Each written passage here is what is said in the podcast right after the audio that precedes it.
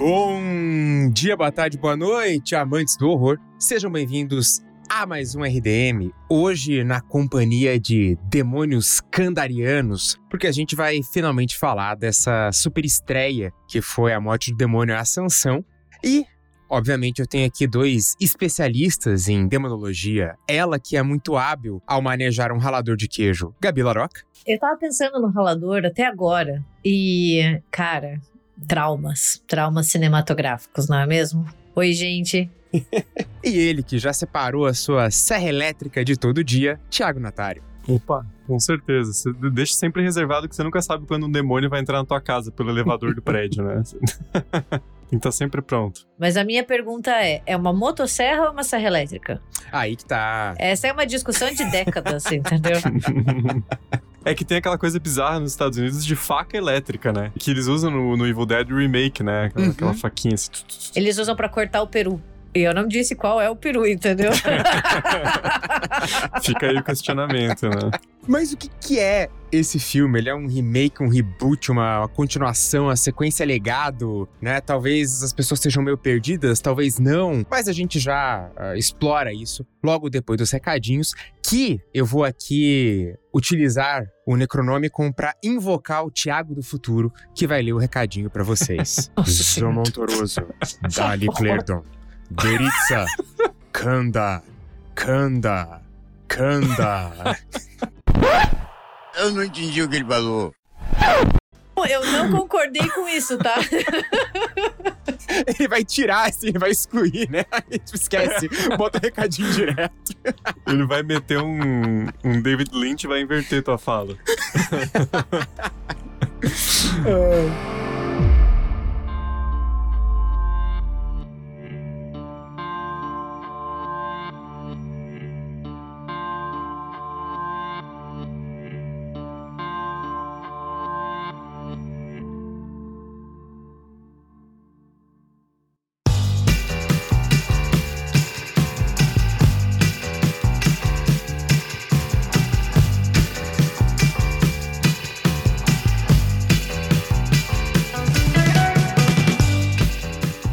gente. E hoje tenho dois recadinhos bem breves para dar para vocês. O primeiro, na verdade, é mais reforçar um pedido que eu já venho fazendo é, já há uns dois episódios, mas que ainda está aberta a votação no prêmio eBest, né, na categoria podcast.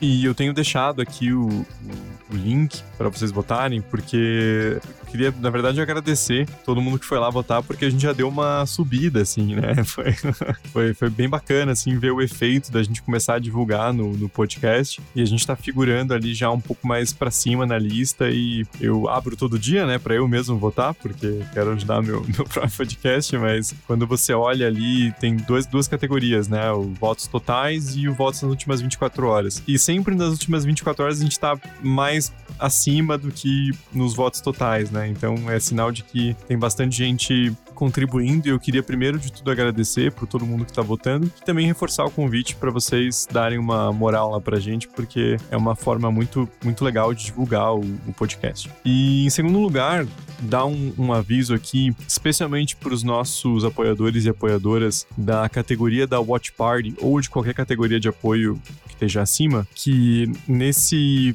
próximo sábado, agora, dia 29, a gente vai fazer a watch party do Sharknado, que já, já, já era pra ter acontecido há um, um, tempo, confesso, mas a gente teve uns problemas técnicos. É, uma outra data a gente tinha escolhido meio sem pensar muito e era feriado. Então, mas agora vai, a gente vai fazer a, a watch party. Se tudo der certo. mas eu abri uma, uma votação tanto no grupo dos bastidores quanto no próprio grupo do Discord, para vocês escolherem o horário que fica melhor para vocês. Então a gente vai seguir a maioria, a gente vai disponibilizar alguns horários ali mais no começo da tarde, mais para de noite ali, e daí a gente vai preparar a watch party pensando nisso. Então, participem lá, tanto no grupo de, ba de bastidores no Telegram ou no grupo da Watch Party no Discord. E votem lá no horário que ficar melhor para vocês, pra gente conseguir fazer uma, uma Watch Party mais, mais completa, assim, né? Com uma participação legal dos nossos apoiadores e apoiadoras. Mas então é isso, gente. Não deixem de votar na gente lá no, no eBest, por favor. E se você tá na, na categoria da Watch Party ou qualquer outra para cima, fique atento que esse sábado vai rolar a Watch Party de Sharknado. E então deixo vocês com esse nosso episódio sobre o novo Evil Dead.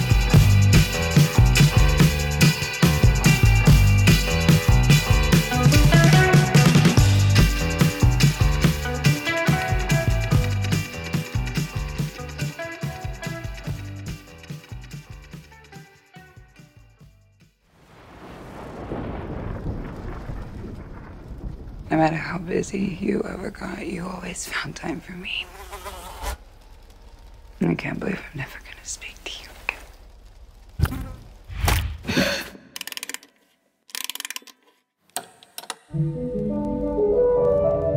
When I was just a little girl, I asked my mother, What is this, Danny? I found it. What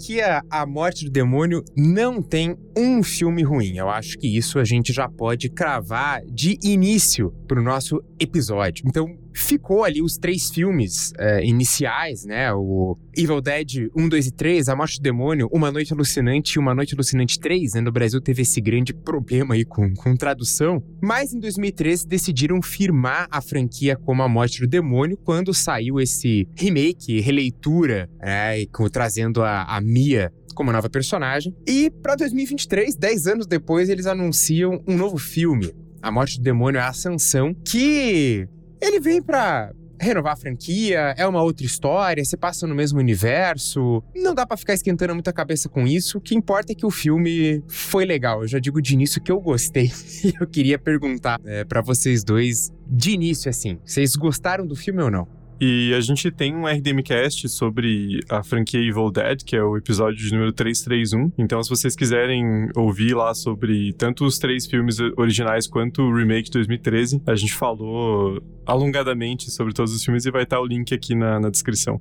Olha, quando eles anunciaram esse novo filme, e ninguém sabia muito bem se era um remake, se era um reboot, se era uma continuação, que diabos era. Eu fiquei receosa porque a gente sempre fica receosa quando esse tipo de anúncio é feito, né? Principalmente quando eles estão lidando com grandes franquias ou franquias clássicas. Saiu o pôster, eu gostei do pôster, por mais que tenha muitas semelhanças com o pôster de Sorria, mas tudo bem, né? A gente não precisa analisar muito semioticamente aqui. Soltaram o trailer, pô, falei, pô, o trailer é legal. Todo mundo começou a questionar questionar, né? Porque no trailer aparecia ali uma cabana, mas ia ser em Los Angeles, mudava toda aquela ambientação clássica da franquia. Então eu tentei manter as expectativas sob controle. E foi uma coisa muito boa, porque eu achei o filme excelente, assim. Ele tem um propósito que é ser um filme de Evil Dead, mas também não depender dos outros filmes. Até mesmo assim, como se fosse uma porta de entrada pra franquia, para você revisitar os filmes mais antigos. E eu achei isso muito legal, assim, essa nova direção que ao mesmo tempo se insere muito bem no universo. E tem muito sangue, que é a marca registrada da, da franquia. Então eu, eu gostei bastante. É, eu, eu tava bem parecido com, com a Gabi, assim, tentando entender o que, que o filme ia ser, né? Eu acho que a gente até comenta no episódio 331 que tinha só o título e aí você fica naquela coisa, né? Parece que é uma sequência legado, mas aí o Bruce Campbell já tinha confirmado que não ia estar tá no filme, aí você já descarta isso, né? Mas o que que afinal ia ser esse, esse novo filme? E eu gostei muito, cara, principalmente porque eu achei muito benéfico eles tirarem do cenário tradicional da Uhum. cabana, né? Porque uma coisa que eu tava meio com o pé atrás é assim, cara, teve um Evil Dead em 2013, né? E é um bom filme, não é assim aquela coisa, é um remake pra esquecer e vamos fingir que ninguém viu e faz outro, né? É um filme muito bom e ele cumpre o propósito de atualizar Evil Dead, né? Então você fazer um novo remake em cima do, do anterior já fica meio, meio foda, né? E eu achei que eles conseguiram mudar o cenário, que é muito importante, mas também introduzir novos temas, né? Eu acho que ele tem essa coisa, não mais um grupo de adolescentes, mas uma mãe solo, com três filhos. E aí eu, eu achei várias mecânicas muito interessantes do, do filme em termos da progressão da trama mesmo, né? Então, cara, aquele prédio detonado em Los Angeles é um cenário muito incrível, assim. Eu, eu acho que isso. Porque se eles tiram da cabana e põem num cenário, né? Galera ia reclamar, mas como eles conseguiram construir um cenário muito envolvente, eu achei que o filme é muito bem conduzido. Eu achei um filme muito bom. É um prédio condenado ainda, né? Tem toda aquela questão do, ó, em um mês a gente tem que sair porque eles vão demolir o prédio, o prédio tá condenado, ele foi em cima de um mosteiro. Pelo menos não é em cima de um cemitério indígena, né? Assim, pelo menos isso. Mas é em cima de um banco, né? Imagina quantas vidas foram destruídas, né? Eu acho que equivale, né? Assim, um banco em Los Angeles nos anos 20 e 30, assim. Eu tenho certeza que a mudança de ambientação pegou muita gente desprevenida, assim, né? Porque a gente tá acostumado a assistir Evil Dead ser aquela cabana caindo aos pedaços, no meio do nada. Meio que virou uma marca da franquia que é imitada, por exemplo, no Segredo da Cabana e essas coisas. Então, tirar desse local remoto e colocar no meio de uma cidade tipo Los Angeles, que é uma das maiores cidades do mundo, em um prédio, poderia ser algo muito complicado, mas eles fazem muito bem. E eu acho que é interessante a gente ter esse horror dentro de prédio, né? Não tem muitos filmes. Tem, claro, tem Bebê de Rosemary, Candyman, mas é muito mais comum a gente ter ou a casa mal assombrada ou a cabana no meio do nada do que o horror acontecendo dentro de um prédio, assim, né? O, prédio, ah, hack, antes que alguém venha nos comentários falar, ah, mas hack, hack, tá. Mas é legal, eu acho que é uma ambientação que pode e deve ser mais explorada, e o Evil Dead traz isso, né? Em alguns momentos, claro, com grandes é, ressalvas, me lembrou até um pouco o Demons 2 do Lamberto Bava, que também se passa dentro de um prédio, e daí tem os demônios que vão possuindo as pessoas. Então eu, eu senti uma homenagem ali, é um filme super legal, Demons 2, e o Evil Dead consegue trazer essa homenagem, não sei se é proposital ou não, mas com cara de Evil Dead. Eu acho que isso é, é o sensacional.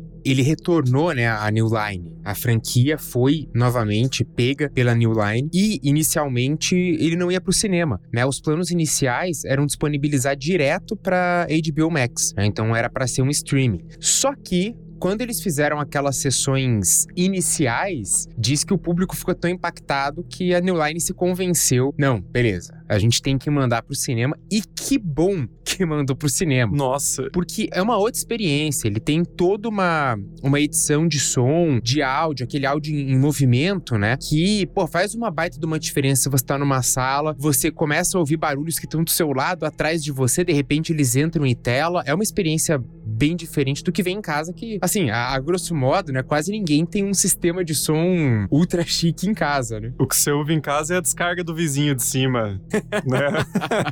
Algum vizinho filho da puta batendo na parede 10 horas da noite, né? É, É.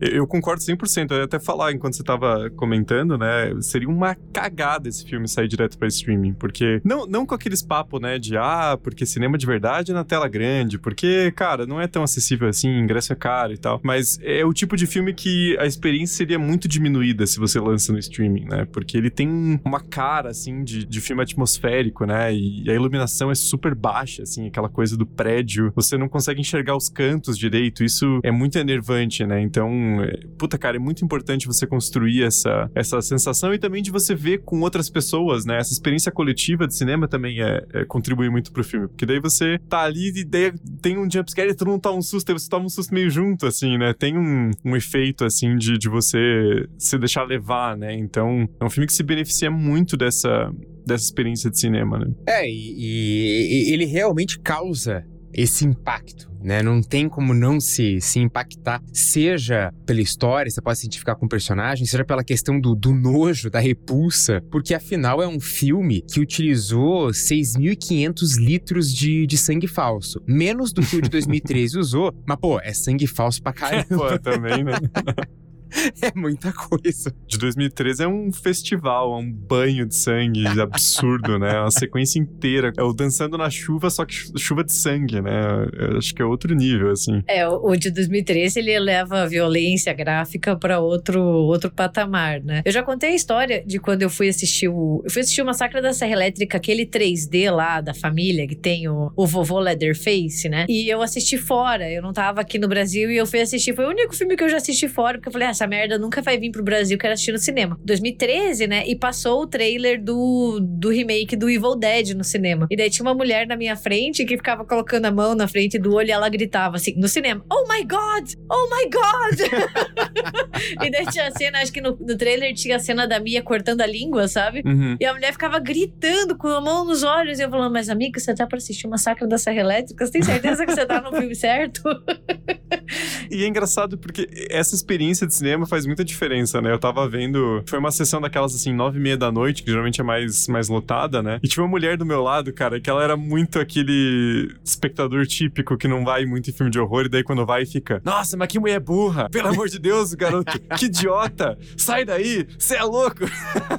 Porra, vai se fuder, coisa burra! Aí você fica, cara, a galera gosta. Eu acho que os produtores põem personagem otário em filme de horror só pro público se sentir bem, né? Fala assim, não, eu não seria burro desse jeito, pelo amor de Deus. Essa galera é muito trouxa, né? Mas é, parece que agrega a experiência, assim, né? Você pensar como, como a galera tá reagindo, né? E, e acho que é um filme que tem muito esses... Tem essas marcas, assim, né? Que você... Sempre tem alguém idiota que acha um livro que não, não deveria enterrado em algum lugar claramente tá pra ser escondido por alguma razão e a pessoa lê o livro ou coloca no, no toca-disco, né? Então, enfim, é, acho que passa por esses, esses pontos tradicionais, né? É que daí se trata dessas válvulas de escape de roteiro, né? Principalmente com um filme assim, que apela muito pra um horror visual e, e repulsivo, é necessário, né? Você ter esses personagens idiotas pra quem tá ali mais ansioso, mais com medo, pelo menos consegue pensar: ah, se fosse eu, eu não, eu não tava ferrado porque eu não faria isso.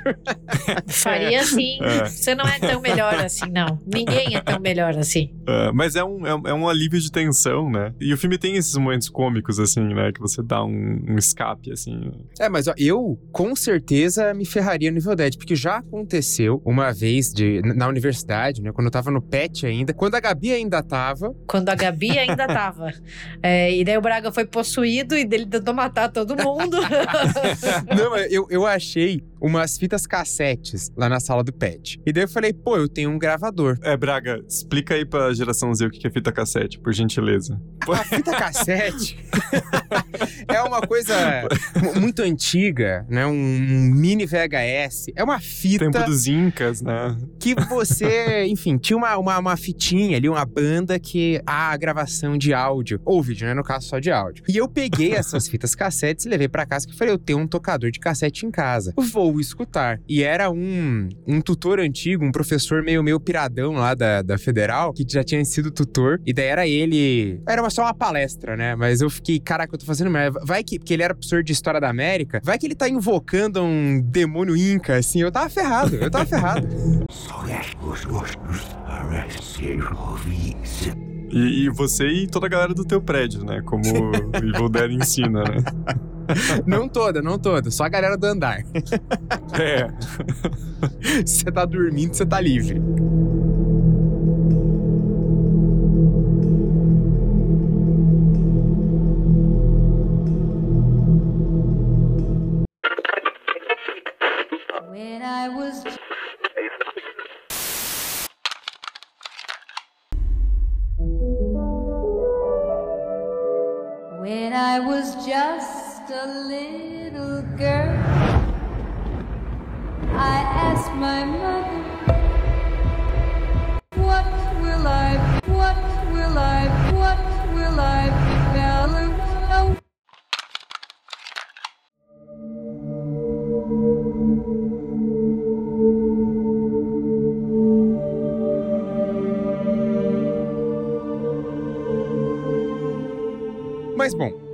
Só explicar um pouquinho, dar uma, uma pequena sinopse desse novo Morte do Demônio. O filme vai começar depois daquela cena inicial acabando e tudo, só pra situar a gente, né? Mas a história realmente começa com a Beth, que tá numa tour aí no, no estrangeiro com uma banda que ela é técnica de som, ou group, como a irmã dela é, fala, de modo meio pejorativo. Meio não, né? Totalmente pejorativo. E A Beth descobre aí uma coisa sobre ela, não, não vamos falar ainda, a gente já, já entra em, em spoilers mais explícitos, e ela volta para Los Angeles para passar um tempo com a sua irmã é, El e os seus sobrinhos. A questão é que ela descobre que a sua irmã agora se separou, tá divorciada, cuidando ali dos três filhos, o Brett tá condenado e ela não sabia de nada porque ela simplesmente não estava atendendo o telefone. O filme é dirigido e roteirizado pelo Lee Cronin, que não tem, assim, nenhum grande filme anterior, né? É o segundo longa dele, se eu não me engano, então não é um cara muito conhecido, mas ele cumpriu com a, com a responsabilidade.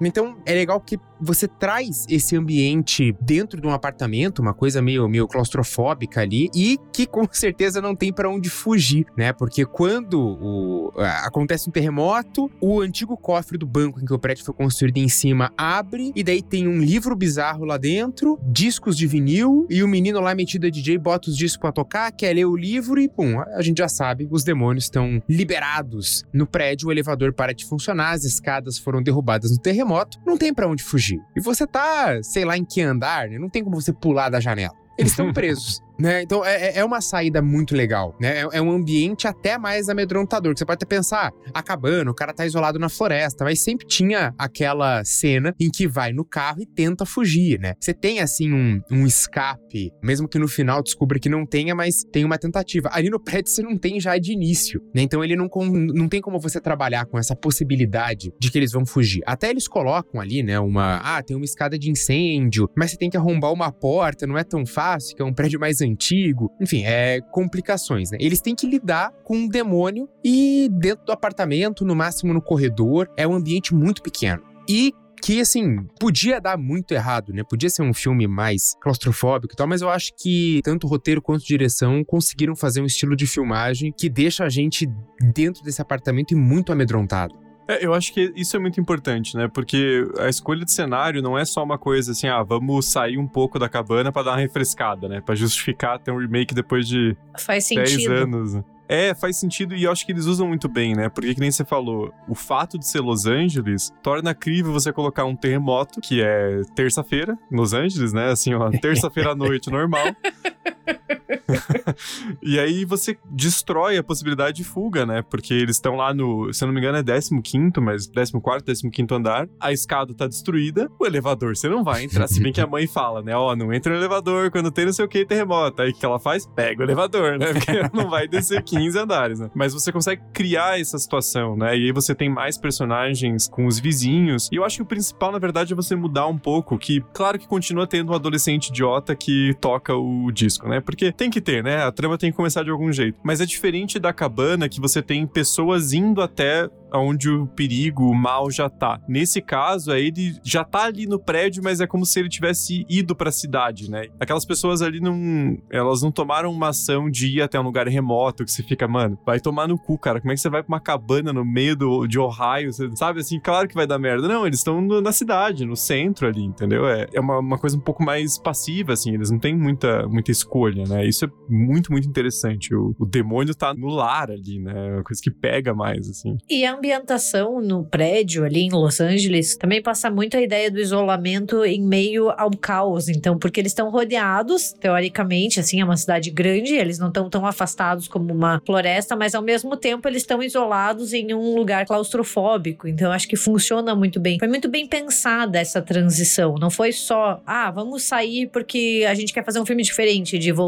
Não, até porque ele consegue conectar bem. Então, acho que toda essa transição ela foi muito bem pensada. E você muda também a própria dinâmica dos personagens, né? Em vez de você ter aquela coisa do- dos adolescentes na cabana querendo trepar e blá blá blá, que, né, assim, de novo, aí fica com mais cara de remake desnecessário ainda. Eles trazem personagens diferentes, né? Você tem, a- além da, da, da Ellie com os três filhos, você tem a Beth também, que é aquela coisa da irmã mais nova, meio distante, que quando dá merda vai buscar a ajuda da irmã, né? Então você consegue ter umas dinâmicas entre personagens muito mais interessantes do que o grupo de adolescente burro que vai pra cabana, né? Não que não seja legal também, mas se for pra fazer isso, tem o filme de 2013, né? Então ele consegue acrescentar temáticas diferentes, né? Acho que esse é o principal. É, e o legal é que ao mesmo tempo que você tem essa, essa inovação, ainda tem alguns elementos que te prendem no estilo da série do Evil Dead, né? E aqui eu já aproveito para deixar um aviso de spoiler, né? Então, se você já viu o filme ou não se importa com spoiler, continua, mas fica aí o, o aviso.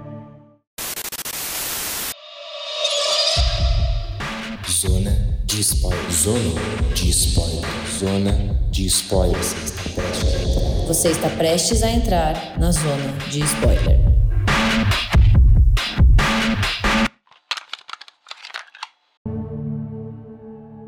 Porque ainda tem ah, alguns elementos, por exemplo, a ela, quando ela entra no elevador e ela começa a ser pega pelos cabos, é muito parecido com as cenas da árvore que acontecem no primeiro, no segundo e no remake. Então ainda tem algumas estruturas assim que se assemelham, que te jogam naquele terreno seguro, né? Te jogam, ó, isso aqui tem uma estrutura de filme de Evil Dead, só que ao mesmo tempo eles trazem todas essas diferenças, novidades, inovações, enfim, essas coisas particulares aí desse filme que o Thiago comentou, né? Então acho que é, é bem interessante o, como eles fazem esse equilíbrio, porque funcionou super bem, eu achei. É, só aí vai uma, uma crítica, já que a gente já tá na, na área de spoilers, né? Eu só acho que o filme dá uma roubada muito filha da puta, porque ele, ele faz toda uma cena, assim, pra dizer que o elevador não dá pra usar, né? Ele tá tomado por demônio, tá batendo a porta, abrindo, fechando. Eles estão presos no 15 andar. E aí ele fala, ó, mas tem a saída de incêndio. Você fala, cara, o clímax é na saída de incêndio.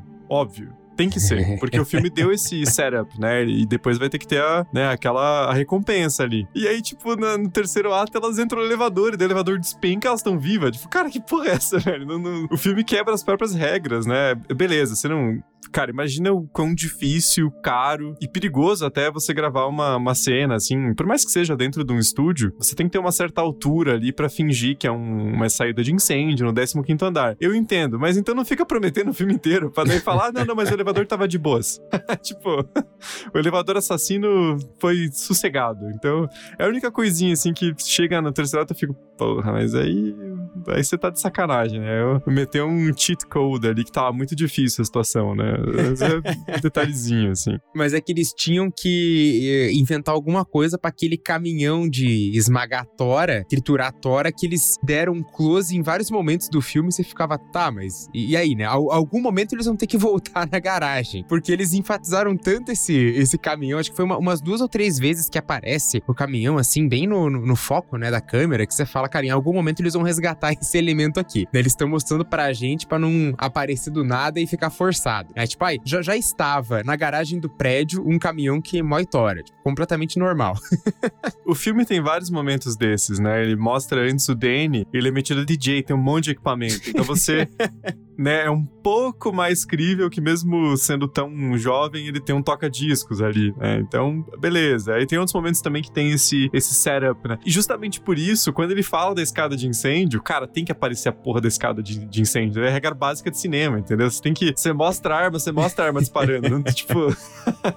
Sabe? Assim, o filme dá. Eu acho que estava no roteiro e eles falaram, porra, cara, muito complicado. Põe ela no elevador do iluminado ali. A gente finge. A gente finge que tá tudo bem, né? Era mais fácil não ter feito a menção à escada de incêndio, porque Exatamente. você já fica prestando atenção, sabe? A gente é treinado a ficar, nossa, mas eles não teriam mencionado isso gratuitamente, só que aqueles é meio que gratuitamente mesmo, assim. E o próprio filme usa essa técnica várias vezes, né? Então, ele tá quebrando as próprias regras, né? A única coisa que incomoda, assim, mais pro final, né? Porque seria uma cena muito boa, eu imagino, né? Então.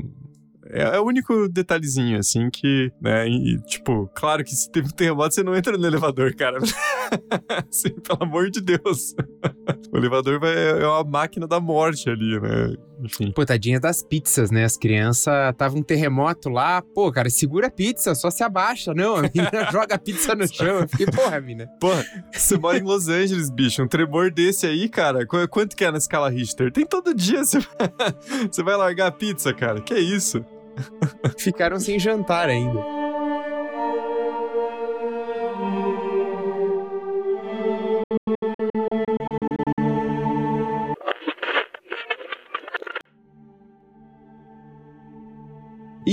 Só uma, uma curiosidade, que apesar do Bruce Campbell não voltar como Ash, ele faz uma participaçãozinha no, no filme, né? Não seria diferente. Tem dois momentos principais, né? Quando o menino tá lá tocando o LP, ele é uma das vozes, né? Ele é uma voz que grita para destruir o livro. E a cena, quando a, a mãe possuída se joga lá na, na, na cara do vizinho e meio que suga, chupa o, o olho dele para fora, aquilo ali foi extraído do Bruce Campbell mordendo uma maçã. Então ele ajudou até na, na sonoplastia do, do filme. Sensacional. ele deve ser um cara muito massa. Não, cheque mais fácil que ele já fez na vida também. E ele deu uma declaração muito legal, já que a gente tá falando dele, porque sempre tem os puristas, né, que vão falar: ah, se não tem o Bruce Campbell, não é Evil Dead, blá blá blá. E teve gente que falou mal do filme, meio que gratuitamente, né, tipo, porque tudo bem se eu não gostar, eu acho que ninguém é obrigado, mas tem a galera que só enche o saco. E ele, ele falou assim: cara, eu fico feliz que tem outro filme. Ó, não são bem as palavras dele, tá? Mas é porque vai fazer com que as pessoas queiram conhecer os filmes mais antigos dele falou: tem uma geração inteira de uma galera que não cresceu assistindo Evil Dead ou que não tem o costume de assistir filmes mais antigos e que vai assistir esse filme, vai procurar na internet, vai ver que tem outros e vai assistir os filmes que eu tô. Então, assim, é isso. É, é bom pra franquia, é bom pro gênero. Ah, ainda mais quando é filme bem feito, né? O Evil Dead e Pânico são as franquias mais consistentes aí do, do universo do horror, provavelmente. Não é tipo você assistiu aquele filme de horror merda e daí você percebe que tem vários outros na mesma franquia e você vai assistir os mais antigos para ver se eles são merda ou se é só um novo que é merda, entendeu? e assim, a gente falou, não acho um filme horroroso, mas o novo Massacre da Serra Elétrica é meio isso, assim. né? É, exato. Assim, eu não achei tão horrível quanto a galera. Assim, achei ruim, mas teve gente que ficou ofendidaça. Eu vou ficar ofendida com essa merda, assim, com essa franquia, que já, já faz muito tempo que é isso. Mas esse é um caso ao contrário, né? Porque esse filme é muito bom, esse novo Evil Dead, e vai ter gente que nunca assistiu e que vai olhar e falar: porra, gostei, quero conhecer o resto, quero ver como que é o lore da franquia. Eu acho que ele acerta muito também em não tentar ser uma sequência legado, né? Porque Sim. foi muito o que aconteceu com o novo Massacre da Serra Elétrica, né? Não, não tinha como e os caras quiseram inventar. Aí põe lá o Leatherface com 115 anos de idade, matando gente ainda, né? Porque foda-se, assim, é, por que não? E é, fica uma coisa meio capenga, né? Fizeram porque tava na moda. O Evil Dead, cara, é um remake, ponto. Assim, é, é, um remake diretão, assim, não tem muita preocupação em, ah, porque o livro lá da cabana voltou, porque não sei o quê, porque o personagem do Ash é avô de alguém aqui no filme. Não, é só um remake, muda o personagem, muda a história, e eu acho que o que faz muita diferença também é que as atuações são muito boas, né? É, eu acho assim, todas. É, eu adoro É. a, a Lisa Sutherland, que faz a Ellie. Cara, ela possuída é sensacional, assim, um trabalho de voz maravilhoso. Eu acho que a própria Lily Sullivan, que faz a Beth, é uma, uma espécie de uma final girl e ela desempenha muito bem o papel. E os atores mirins, que às vezes é uma coisa que fode um pouco o filme, né? Que você fica assim, cara, que atuação horrorosa. Mas eu acho que os três filhos ali são, são muito bons, né? A Bridget, o Danny e a Cassie, principalmente, que é muito pequena e até corajoso pra colocar um filme de horror usar uma, uma criança tão jovem assim, né? Porque geralmente, especialmente falando em Evil Dead, são adolescentes, né? E ela tem o quê, cara? Sei lá, oito anos. Então, assim, e ela tá em risco ali toda hora, né? É uma coisa corajosa do, do filme fazer. Eu acho que a atriz se sai muito bem ali, porque você acredita muito que ela tá morrendo de medo, né? Ah, não, cara, todos os, os louros aí, a Alissa Sutherland, ela tá maravilhosa. Eu acho que eu só tinha visto um filme, um- uma série com ela, que é o, aquele Nevoeiro da, da Netflix, que apesar da série não ser muito boa, ela faz uma personagem muito legal, né? Que tem uma carga dramática bem forte, ela tá super bem na série. E ela tá no Vikings também, né? Isso que eu ia falar, ela tá em Vikings, ela é uma. Ela é uma viking. Não, pior que não, na verdade. Ela é tipo, ela fica. Ela é a rainha, assim, ela só fica mandando os outros. né? Pilha tal lugar. Vai lá, invade tal lugar pra mim, por favor. E pode trazer riqueza aí pra casa que eu vou pegar 50%. E ela é uma atriz muito boa, né? Você vê toda a expressão corporal que ela teve, né? O Thiago falou da, da voz, o olhar que ela faz. Cara, que coisa maluca, assim. É, Ela se entregou completamente ao papel, né? Eu achei muito legal ver, ver essa entrega completa. Ela faz tudo. Ela pula, se dobra, xinga e... e foi uma atuação muito boa. Dá, dá medo dela, né? Você fica amedrontado. Principalmente quando eles transformam, né, o, o enquadramento no olho mágico. Que, que ideia, ideia boa e, e muito bem executada, né? Porque daí ou tá ela olhando ali pro olho mágico, ou tá ela de costas cantando, que já é muito amedrontador, ou você não vê exatamente o que tá acontecendo, mas ela passa na frente do, do olho mágico e você já fica, meu Deus. Dá uma certa impressão de videogame, assim, o, o- aquela lente ali mais aberta, assim, mais circular. Parece que você. Parece que o campo é mais aberto, você consegue olhar, né? E, e dá essa coisa também, assim, de esse medo, quase como uma, um filme de invasão ao domicílio, né? Porque você tá ali com a porta trancada, o demônio tá lá fora. Inclusive, cara, tem uma sequência que é muito boa, que eu comecei a rir meio involuntariamente no cinema, que depois que a Ellie é possuída, né? A Beth, que é a irmã mais nova dela, fica ali tentando cuidar das crianças, né? A grande missão dela é proteger os sobrinhos, né? Só que tem outras pessoas no corredor, né? Tem os moleques ali fora e a Beth só tranca a porta e foda-se, né, caindo. Assim, claro que dá pra entender que ela tá protegendo os sobrinhos e tal, mas eu acho até corajoso o filme colocar isso, porque é um assim, moralmente é um pouquinho questionável, assim, né? Ela só vê a matança e ela tranca a porta e, cara, minha prioridade é cuidar dos sobrinhos, né? Que se foda, assim. Isso transforma a personagem dela até um pouco mais crível pra gente, né? Aham. Porque ela não é essa grande heroína que a gente já tá um pouco acostumado, às vezes, em filmes de horror altruísta, que se sacrifica. Ela tá ali pra cuidar dos sobrinhos. Cara, quem tá pra, pra fora da porta, adeus, sabe? Não é um problema meu. E, infelizmente, é assim que os seres humanos são, né? A gente vai salvar ou vai priorizar os nossos pra depois ver o que acontece. Principalmente numa situação dessas, de demônios e gente morrendo, né? Então eu acho que isso é um detalhe bem, bem interessante que o filme traz. E nisso eles acertam bastante, que é personagens muito coerentes, assim, eu acho. Vocês falaram muito das atuações, e as atuações são muito boas, mas os personagens também são muito bem escritos.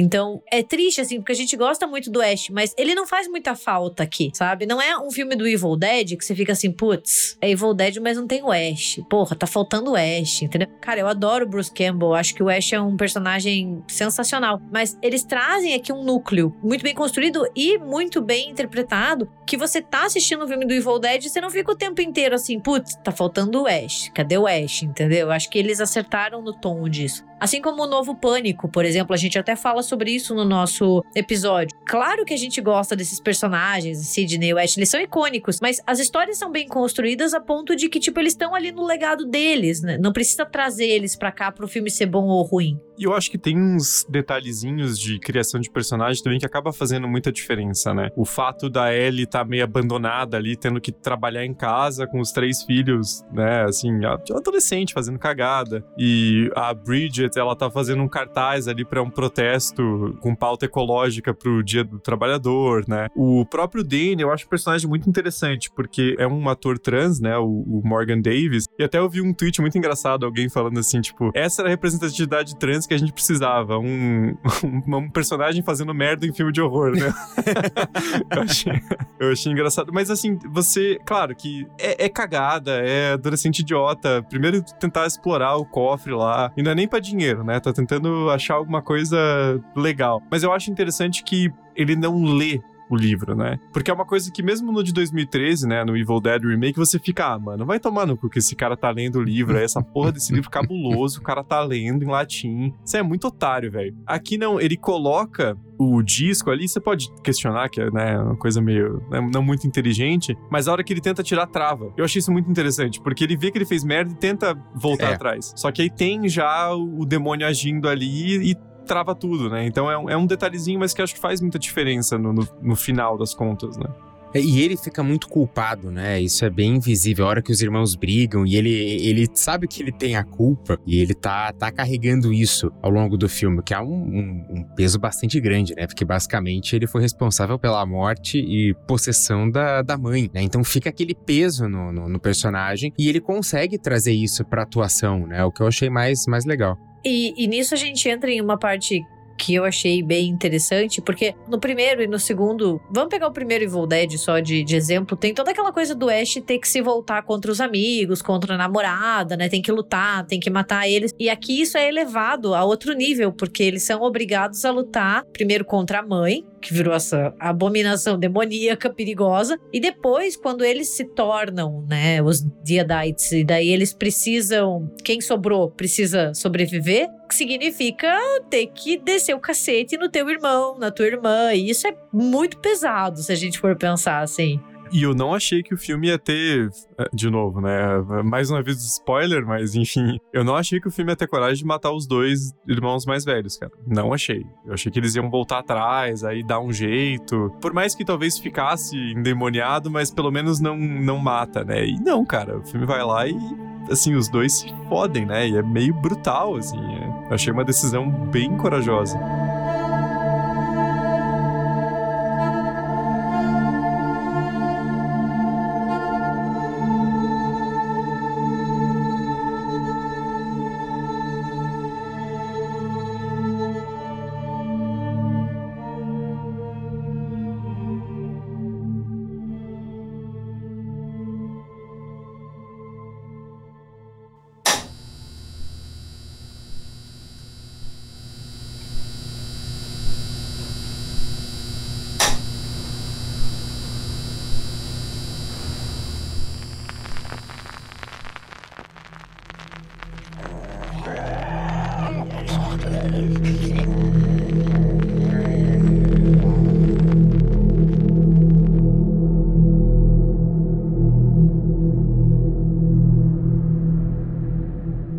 Agora sobre o, o, livro, porque o livro ele deu uma mudada, né? Eles até chamam o livro de Naturum Demonto, né? Deu uma, uma pequena modificada, né? Em relação ao Necronomicon Ex Mortis dos outros. Ele não tem mais aquela aparência de uma face na capa. Agora eles trocaram por uns dentes muito compridos e afiados que selam o livro. E o livro só abre com a gota de sangue na capa. É um detalhezinho legal, a capa continua feita de, de pele humana, agora eles falam pele humana curada, né? Então é, é um pouquinho mais tratado. E é esse o livro que o Danny abre pra dar uma folhadinha, né? Pra ver o que que tem. só pra saber como é que eu vou fazer o anúncio no eBay pra vender essa porra aqui. Deixa eu só ver os detalhes, ver o número de páginas.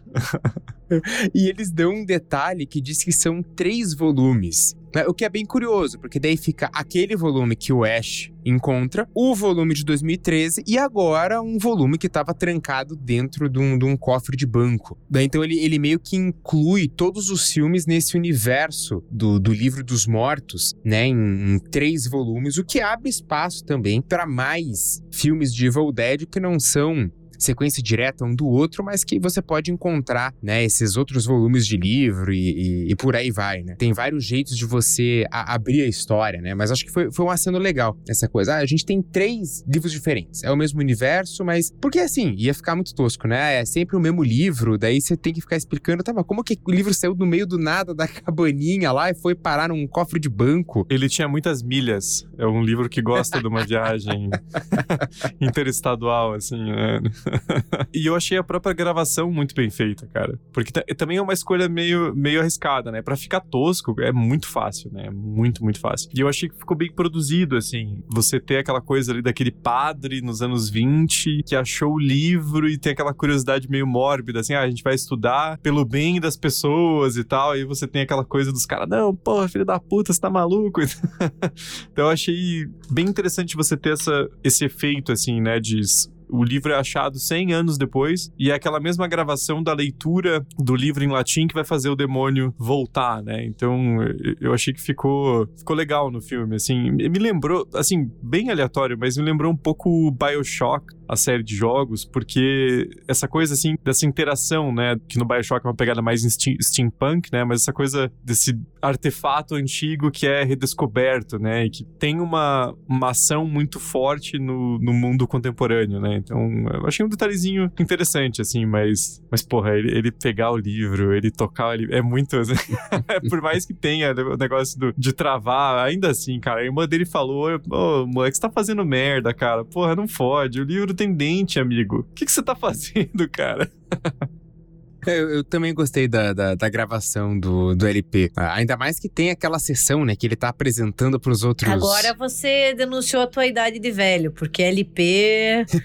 é, Falou LP, porque agora, agora a galera descolada fala vinil. Eu tenho meus vinis. agora você falou LP, você é tiozão, entendeu? Falou LP, perdeu metade do valor. Que já não é mais já vintage. não É, é. exato. Aí é coisa de tio mesmo. Quando é vintage é mais caro. Melhor que isso, só falar bolachão, né? O menino pegou o bolachão e, e tocou lá com a reunião.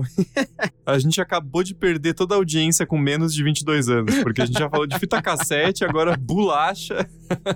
volta, volta. Fala, fala uma coisa mais contemporânea aí. Mete uns TikTok aí.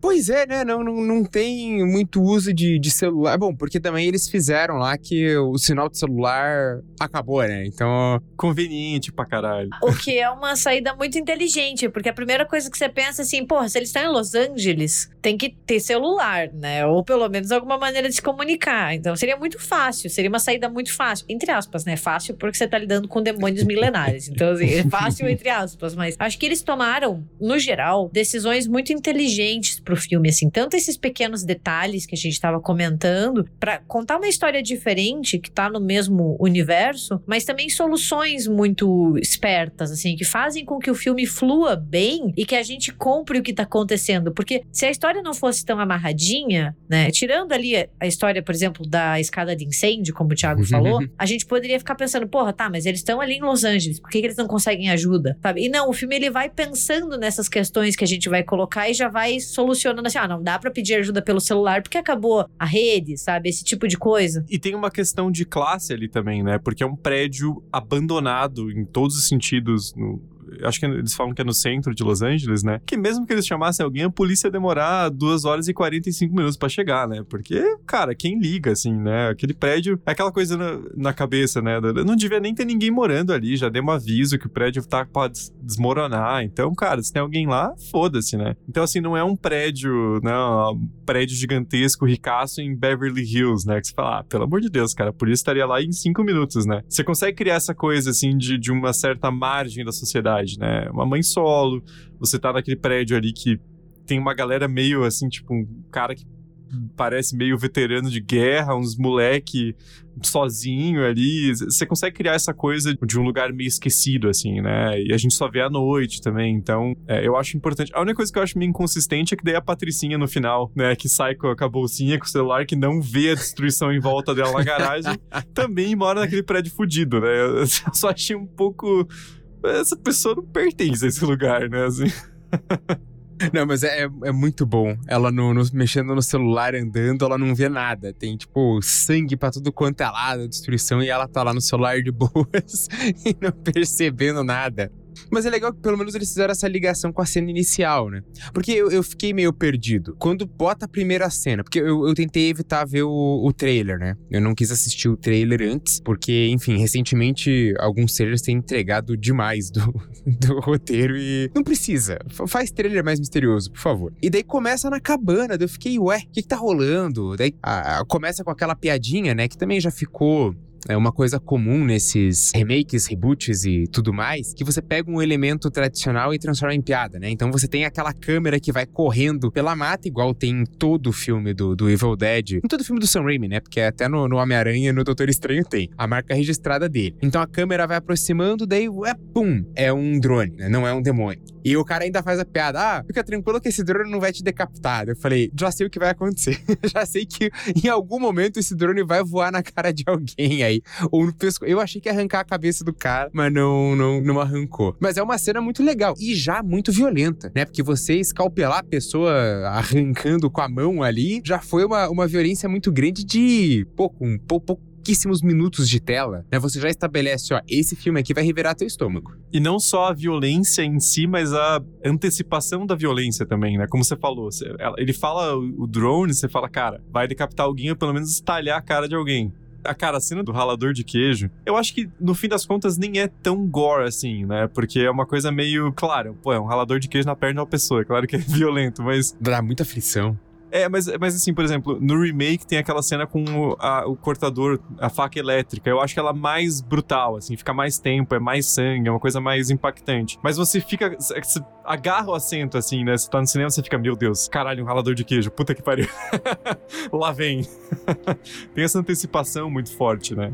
É, isso, isso é uma coisa que o roteiro brinca bem, o diretor, né? A, a antecipação. A gente começa a sofrer já antes de ver a cena, e quando as coisas acontecem, parece que amplia, né? Você tem aquela explosão, que, enfim, você tá vendo membros sendo arrancados, porque, de novo, né? A solução, é, exorcismo não funciona, a solução é você desmembrar, o que daí rende, né? Ainda mais, mais gore, dessa vez com, enfim, é, como a gente falou, aquela máquina de triturar tora. Inclusive, no, no final, você tem um, um megazord de, de demônios. Eu né? ia falar disso agora. Que daí você tem essas partes que elas se unem, né? E daí vira esse demônio amorfo, essa massa gigantesca, que é estilo Megazord, já que a gente tá no, no hype do, da reunião dos Power Rangers, Verdade. né?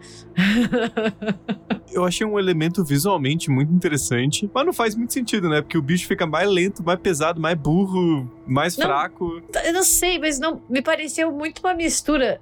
É Nada a ver, mas, de novo, a gente tá hoje só fazendo referência a nada a ver. Me lembrou um pouco The Last of Us, aquela coisa assim, tipo, de querer fazer uma coisa grandona que sai e tal. E até um pouco Resident Evil, sabe? É, eu não sei, assim. Eu achei, e talvez eu esteja sendo influenciada porque eu estou fazendo o Matheus jogar Resident Evil 7, né? Eu não digo eu estou jogando porque eu não vou mentir, entendeu? Eu só sento do lado e eu ajudo a resolver os puzzles. Eu fico tipo, vai pra lá, pega aqui, pega. Mas eu não mexo no controle. E eu senti que o Evil Dead, assim como o 7, o Resident Evil 7, faz muitas referências a Evil Dead, parece que a referência é mútua, sabe? E realmente, o, o monstrão lá, ele faz mais um impacto visual, né? Só pra gente ficar tipo, não esperava isso, sabe? Eu acho que talvez seja esse o objetivo. É, é. Cara, me lembrou muito o Enigma de Outro Mundo.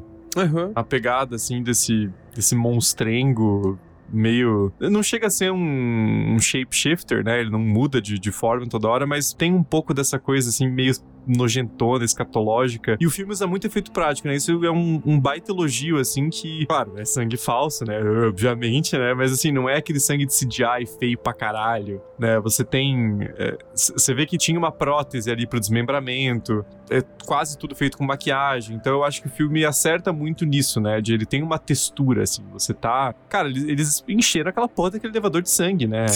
Uma referência clara ao iluminado, né? Beleza, é um clássico, tem que fazer referência mesmo. Mas assim, é, funciona, né? Você. Porque o objetivo é encher o protagonista de sangue pro ato final, né? Pra ficar uma coisa assim, até parecendo com o filme de 2013. Mas eu acho a forma que eles fazem inteligente, assim. né? Você taca ali no, no elevador e a menininha, coitada, né, cara? Ela. ela... ela fica entupida de sangue, né, cara? Tadinha. Cachê extra pra essa atriz, pelo amor de Deus. Nacional de salubridade. A departamento de maquiagem, ele trabalhou intensamente. É tudo muito bem feito. A única coisa que eu não gostei, que eu achei muito falso, é a cabeça decepada lá no comecinho ainda do cara. Sabe, que sai aquela cabeça, vai. Você vê assim, cara, isso é, isso é muito eletrônico, né? Parece que dá pra ouvir o barulhinho, assim. A- aquela cabeça tava muito falsa. E tanto que ele- eles mostram muito rápido, né? É, eles mostram ali, já tiram, podia ser até um pouquinho mais rápido, que aquela cabeça ficou bem falsa. Mas de resto, cara, que, que efeitos bons. Eles fizeram tudo muito certinho, muito, muito real. E o elevador cheio de sangue foi maravilhoso. Aquilo é- enchendo, parece que você vai afogar as, as personagens. Bom, e a menininha praticamente se afoga no, no sangue, né? Então. E todo mundo banhado em sangue, que é o, o, Evil Dead, né? O Bruce Campbell relatava que ele voltava pra casa na caçamba da caminhonete, porque ele tava todo dia inteiramente gosmento, porque o sangue que eles usavam lá nos anos 80 era com xarope de milho, corante, né? Então era uma coisa com açúcar, então ele ficava completamente grudento, Nossa. fedido. Então ele tinha que voltar pra casa na caçamba da caminhonete. Pelo menos dessa vez é um pouquinho mais moderno, né? Deve ser um corante mais fácil de tirar ali, né? Porque, cara, ninguém merece ficar melado aí todo dia depois da gravação, né? Se duvidar, ainda é um sanguinho aquecido, pra não dar pneumonia nos atores, atrizes e tal. É, é- é o mínimo, é o mínimo que a gente espera, na verdade.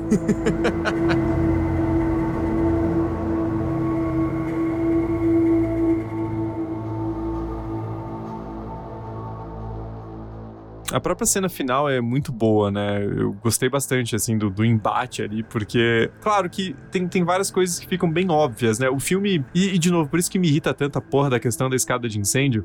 Thiago nunca vai superar. Não, eu fiquei muito puto. Porque é um filme que ele usa umas 5, 6 vezes esse elemento do foreshadowing, né? Ele te dá uma pista de algo que vai acontecer. Por exemplo, eu tenho uma hora que o vizinho lá, o, o senhorzinho, ele fala: Ai meu Deus, cadê meu gato? Alguém viu meu gato? Sumiu o gato, tá na tubulação. Aí você, assim, cálculo ali assombrosamente rápido, fala: o demônio vai ficar preso pro lado de fora, vai usar a tubulação pra entrar no apartamento. É, é óbvio, assim, o filme tá usando para isso, né? E achei bom, inclusive, que não mataram o pobre do gato, né? O gato vê pois que é. sujou para ele sai correndo, né? Fala, eu não vou meter essa porra, não. E aí, que nem você falou, ele mostra o caminhão ali do, é, para triturar o, as árvores e você sabe que vai ser usado no final de alguma forma. Mas eu achei interessante o, o clímax, assim, achei bem feito, especialmente por ser a, a, Beth, mas ela não tá sozinha, né? Ela tem que proteger a Cassie também, que é super pequena, que tá com medo, confusa. Então, é, eu achei que ficou um, uma batalha final foda, assim. E aí você vê a motosserra e fala, cara, cara, aí perfeito, né? Não podia ficar sem, né? Agora, agora é Evil Dead mesmo. Toma aqui o carimbo, né? A protagonista tá cheia de sangue e achou uma motosserra. Cara, agora vai com tudo, né? Aí eles tinham que fazer, né, uma, uma referência à serra elétrica, não tinha jeito. É uma motosserra, Braga. Motosserra, perdão, perdão.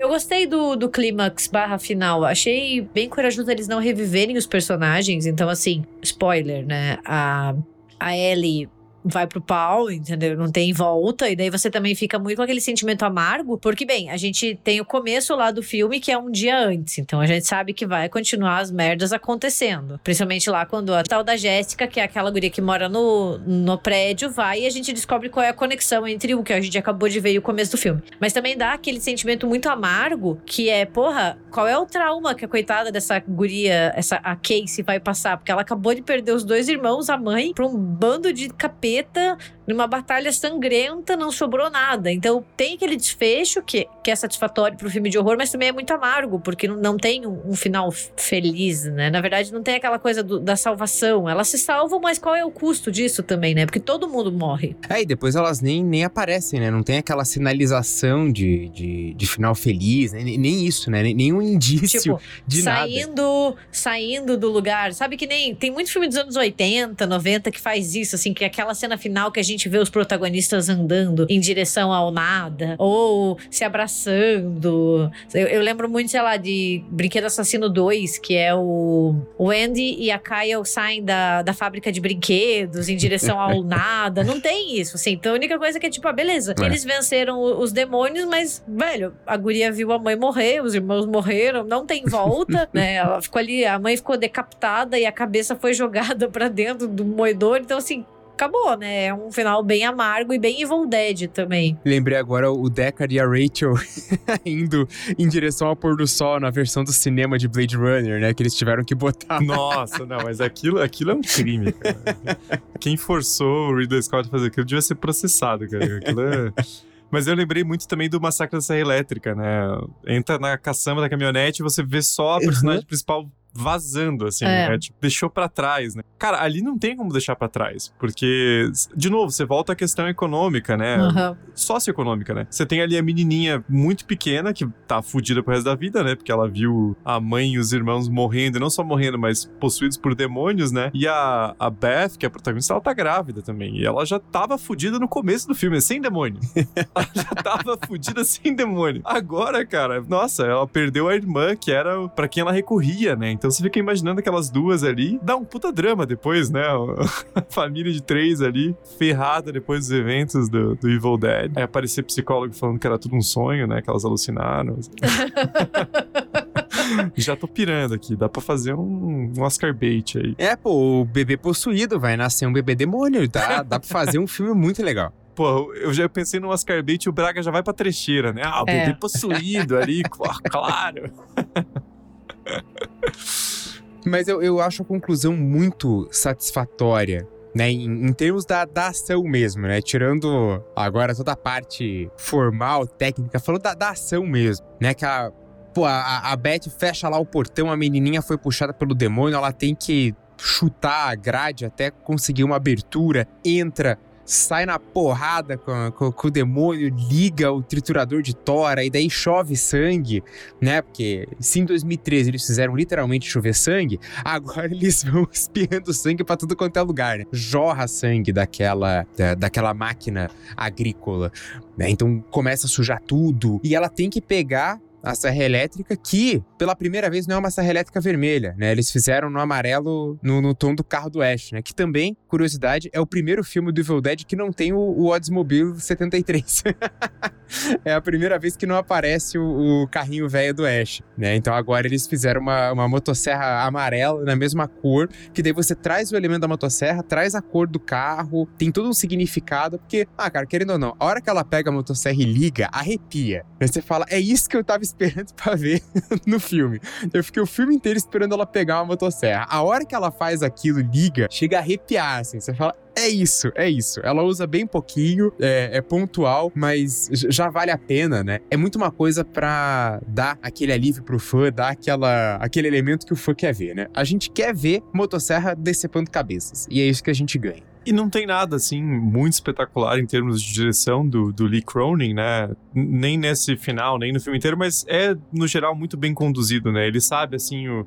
é meio padrãozinho, mas ele sabe o enquadramento certo, né? Ele consegue mostrar de um jeito que fica, assim, a gente tá junto com a personagem ali, torcendo pra ela meter a motosserra em todo mundo, né? E tem outras cenas também, ele usa muito cara, eu não lembro o termo técnico, mas aquela, aquele enquadramento de câmera que você pega o primeiro plano e o que tá no, no fundo, como se estivesse na mesmo, no mesmo nível, assim, tá tudo é, em primeiro plano na tela, para mostrar ali a reação dos personagens, a mãe né, é, encapetada. Então, tem umas coisas assim que não é uma direção absurda nem nada, mas, mas é bem competente, assim, né? Ele tem uma condução bem forte do, do filme, assim. E a duração também é, é um ponto positivo, né? O filme tem pouco mais de uma hora e meia ali, ele não, não, não se estende além do que deveria, né? Ele consegue fazer tudo de maneira muito eficiente ali, introduz, desenvolve, termina e não fica tomando muito do teu tempo, né? E tem um, uma coisa que eu acho que esse filme faz muito bem, que às vezes a gente até reclama dos filmes antigos do Evil Dead e que a representação feminina desse filme é muito melhor que do primeiro Evil Dead, do segundo. Eu gosto muito da franquia, não tô entrando nesse mérito, mas a gente sempre comenta, assim, que tem ali uns deslizes bem foda no, nos primeiros filmes, porque as mulheres elas não têm muito o que fazer nos filmes, a não ser ser ou estuprada por uma árvore ou possuída e morta. Não, não tem, assim, muito que uma alternativa. E as mulheres da vida do Ash, elas são salvas por ele e acabou, né? E nesse filme, eu senti que tem um pouco mais de pluralidade, no sentido de que a gente tem, então, o monstro, a, a possuída, né? A mãe que é possuída, a Ellie. A gente tem as vítimas, a gente tem a heroína. Tem essa pluralidade um pouquinho maior, assim. Parece que eles prestaram um pouco mais de atenção nisso só pelo simples fato de repensar a cena da árvore. Ok, não daria para fazer a cena uhum. da árvore ali no meio de um prédio, mas, sabe, eu sinto que teve um cuidado maior em trazer uma representação um pouquinho mais positiva, sabe? É... Positiva entre aspas, porque todo mundo morre, com exceção de algumas pessoas, mas eu quero dizer assim: mulheres não são só vítimas, nem só monstros, elas têm vários lados aqui, e essa cena, não tem a cena do estupro ali da árvore, é um complemento bem interessante. Eu tava lendo ali na, na internet uma, umas falas que a própria Alissa Sutherland falou, né? De que ela tava muito animada em fazer uma mãe ruim, uma mãe má. Que era isso que ela queria fazer. E que, tipo, a ideia da cena da possessão ser diferente, não ter mais essa coisa do estupro, que ela ficou feliz, sabe? Então, você sente que a produção teve esse cuidado. E é um mérito, eu acho, bem grande pro filme. Ah, e o próprio fato também de você ter um, um ator trans e o filme não ficar, nossa, olhe para mim como eu sou foda, né? Olha que coisa incrível que eu fiz aqui. É um personagem tá lá, tem sua função, não, não é determinado por isso, né? Tem é, outros elementos de personalidade ali. O aspirante é DJ, né? A mãe tem vontade de sentar a mão na cara dele, né? Com aquela música alta pra caralho. Então é, é uma coisa. São pequenos detalhes, mas que no final das contas acabam contando a favor do filme, né? De maneira geral. Assim.